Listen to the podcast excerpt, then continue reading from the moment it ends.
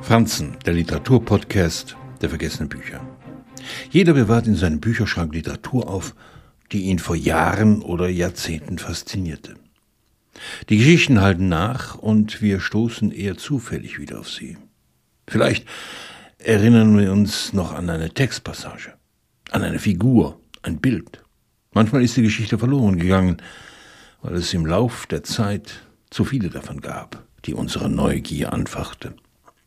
Mir geht es so mit David Payne und seinem Roman Bekenntnisse eines Taoisten an der Wall Street. Auf Deutsch 1986 in der Übersetzung von Gisela Stege erschienen.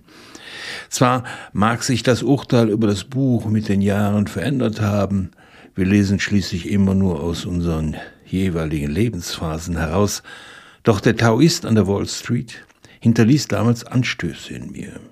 Ich erinnere mich zwar nicht mehr an welche, aber es gab sie. Wenn ich den Klappentext aufschlage, handelt der Roman von Sun Yi, dem Sohn einer jungen Chinesin und eines amerikanischen Bomberpiloten im Zweiten Weltkrieg, der als Weise in einem Kloster im Himalaya aufwächst. Als Ergebnis einer verhängnisvollen Liebesgeschichte zwischen einem exzentrischen Amerikaner und Sun Yis Mutter, die er hochschwanger zurückließ. Klingt nach Melodrama. Und es wird noch besser. Aus dem Vater wird ein Wall Street Tycoon. Und natürlich begibt sich der Sohn auf die Suche nach ihm und verbindet fernöstliche Weisheiten mit westlichem Erfolgsstreben. Das alles weit vor einer Welt, die sich nur noch global denken kann. Ying und Yang spielen im allmählichen Aufstieg von Sun Yi zu einer Wirtschaftsmacht eine große Rolle.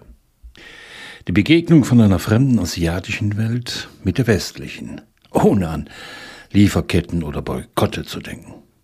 Es muss an dem Roman etwas gewesen sein, dass ich ihn immer noch im Regal aufbewahre. Die Krux bei den vergessenen Büchern besteht manchmal darin, sie ein zweites Mal lesen zu müssen, um sich selbst als Leser zu begegnen. Womöglich ist es an der Zeit, die Reise in den Himalaya und ins New York der 1980er Jahre noch einmal anzutreten.